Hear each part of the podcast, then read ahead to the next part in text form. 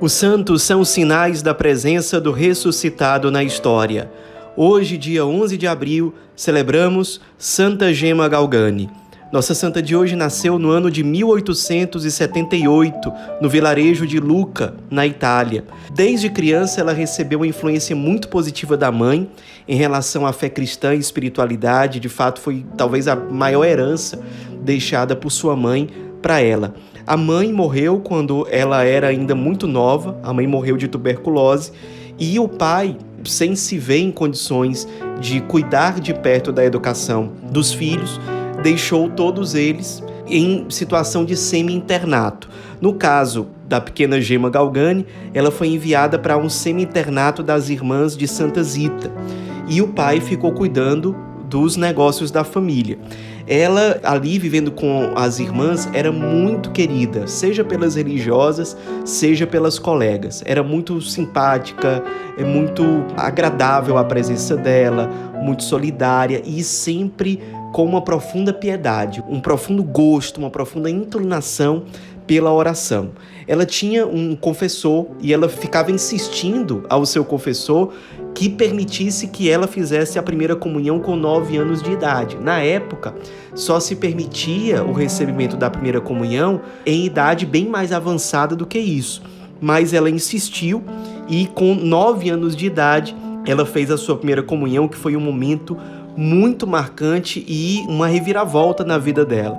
Ela disse para o confessor: Dá-me Jesus e verás quão boa eu serei. Eu vou mudar bastante. E de fato, ela, que já era uma menina excelente, se tornou ainda melhor. Ela se refere a essa experiência da primeira comunhão com as seguintes palavras: O que se passou naquele momento entre mim e ele, não saberia exprimi-lo. Jesus fez-se sentir em minha alma de uma maneira muito forte. Compreendi então que as delícias do céu não são como as da terra. Sentia-me tomada pelo desejo de tornar contínua aquela união entre mim e Jesus. Ela, a partir desse momento, passou a se tornar uma menina muito mística, de fato, com uma grande abertura às inspirações de Deus, inclusive ela tinha uma grande intimidade com o anjo da guarda dela.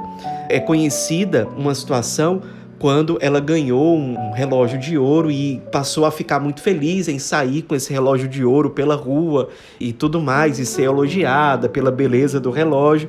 E certa vez, em oração, conversando com o seu anjo da guarda, ele disse para ela: Lembra-te de que as únicas joias que devem adornar a esposa de um rei crucificado são os espinhos e a cruz e ela que sempre cultivou um grande amor pelo Cristo crucificado, que se preparava para ser a esposa do crucificado, a partir desse instante ela se desfez do relógio e passou a usar roupas muito simples, geralmente roupas pretas, para dizer que ela havia morrido para as coisas do mundo, a fim de ser toda para Deus, especialmente toda para o seu Jesus crucificado. Quando ela tinha 19 anos de idade, seu pai morreu. Aqueles que ficaram responsáveis por administrar a empresa da família, certamente por falta de habilidade, acabaram perdendo tudo. A empresa veio à falência e Gema, junto com os irmãos, passaram pela primeira vez na vida a experimentar a dor da pobreza, de realmente faltar o básico para eles. A partir desse momento, Gema passou a sentir dores muito fortes na coluna, pegou meningite os braços e as pernas dela começaram a paralisar, algumas partes do corpo dela começaram a criar feridas, tumores, ela ficou muito mal de saúde. Nessa época, ela tinha uma devoção e uma proximidade, uma amizade espiritual muito forte com São Gabriel Possente de Nossa Senhora das Dores, que na época era venerável, ou seja, ele estava ainda no comecinho do seu processo em vistas da canonização. Era o venerável Gabriel Possente de Nossa Senhora das Dores. E muitas vezes ela tinha conversas prolongadas com São Gabriel, especialmente quando ela rezava à noite. E chegou um dia em que as dores que ela sentia, a fraqueza, eram tão grandes que ela pensava que estava para morrer.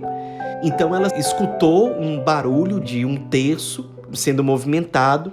Ela olhou e era exatamente São Gabriel Possente, que estava ali e propôs a ela que, para que ela ficasse curada, ela rezasse junto com ele todos os dias a novena ao Santíssimo Coração de Jesus. E de fato, no nono dia, ela, algumas horas depois de ter comungado da Eucaristia, ela ficou de pé e impressionou a todos com a sua recuperação de saúde. Ela que já se preparava para a morte, milagrosamente, depois de nove dias de oração, ela estava curada. Nessa época ela tinha muito desejo de ingressar na vida religiosa, mas a vontade de Deus para ela era outra. Ela passou a morar com algumas tias e ela se dedicava muito à oração.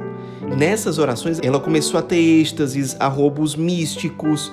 Num desses momentos de grande intimidade, de, de oração muito profunda, Jesus crucificado apareceu para ela e disse o seguinte: Filha, estas chagas foram abertas em mim pelos teus pecados.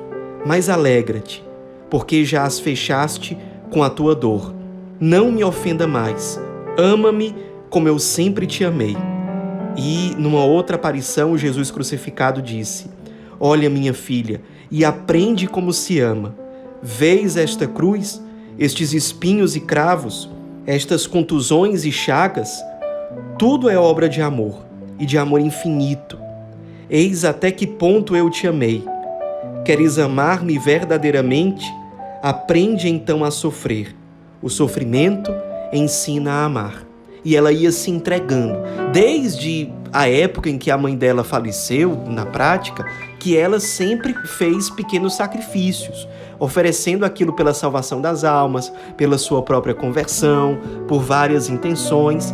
Mas a partir desse momento, dessa intimidade maior com o crucificado, ela que tinha o costume de muitas e muitas vezes meditar a paixão de Cristo junto com o seu anjo da guarda, ela se preparava para algo extraordinário que iria acontecer. Nessa época, ela já tinha sido adotada por uma senhora muito católica chamada Cecília Giannini, que vendo como era difícil a convivência dela com as tias, principalmente quando começaram esses fenômenos místicos, esses êxtases, as tias dela não entendiam e isso gerava uma série de conflitos dentro de casa.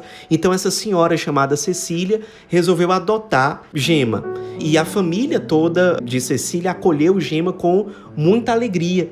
E todas as vezes que ela tinha um êxtase, um fenômeno místico, a família se reunia para rezar junto com ela, para anotar aquilo que ela dizia durante esses momentos. Foi realmente um grande dom de Deus para ela, essa família que a acolheu. E um dia tudo mudou quando um fenômeno extraordinário aconteceu. Quando ela estava em êxtase, em oração, mais uma vez, Nossa Senhora apareceu para ela e disse: meu filho Jesus te ama sem medida e deseja dar-te uma graça. Eu serei uma mãe para ti, serás uma verdadeira filha. E durante essa mesma oração, ela viu Jesus com todas as suas chagas em fogo e muito rapidamente as chamas que estavam nas chagas do corpo do crucificado começaram a atingir as mãos, os pés e o coração de Gema Galgani ela se refere a esse momento com as seguintes palavras: Senti como se estivesse morrendo, e eu teria caído no chão se minha mãe não me tivesse segurado, enquanto todo esse tempo eu permanecia sob o seu manto. Ela diz que depois desse momento, ela ficou várias e várias horas naquela mesma posição em que ela estava, até que ela acabou caindo de joelhos, sentindo dores muito fortes, tanto nas mãos como nos pés, como no coração, os lugares que foram atingidos pelas chamas do crucificado. Então ela descreve esse momento assim: Levantei para ir para a cama e percebi que saía sangue dessas partes onde sentia dor. Cobrias o melhor que pude, e ajudada então pelo meu anjo, pude ir para a cama. A partir desse dia, todas as quintas-feiras à noite, ela via aparecer as chagas no seu corpo sentia na sua própria carne as dores do crucificado e essa situação perdurava até as 15 horas da sexta-feira. Toda semana era assim. Começava na quinta-feira à noite e ia até às três da tarde da sexta-feira. Sempre com muitos êxtases, não só nessa passagem da quinta para sexta, mas em outros dias também. Houve situações em que ela chegou a suar sangue, mas ela sempre se ofertava, se dava ao crucificado, se unia a ele e fazia isso com um amor muito grande, até que ela começou a sofrer ataques diretos do demônio. Primeiro, o demônio tentava convencê-la de que Deus a tinha abandonado. Quando ela sentia dores, quando ela sentia que não conseguiria suportar tudo aquilo, o demônio tentava convencê-la de que Deus não estava com ela, de que Deus tinha se esquecido de Gema Galgani. E o demônio, quando via que ela não caía nesse tipo de tentação, começava a realizar ataques físicos a ela, aparecendo em forma de besta, de personagens desfigurados, e ela acolhia aquilo, enfrentava aqueles ataques físicos com uma firmeza, uma coragem, uma docilidade muito grande.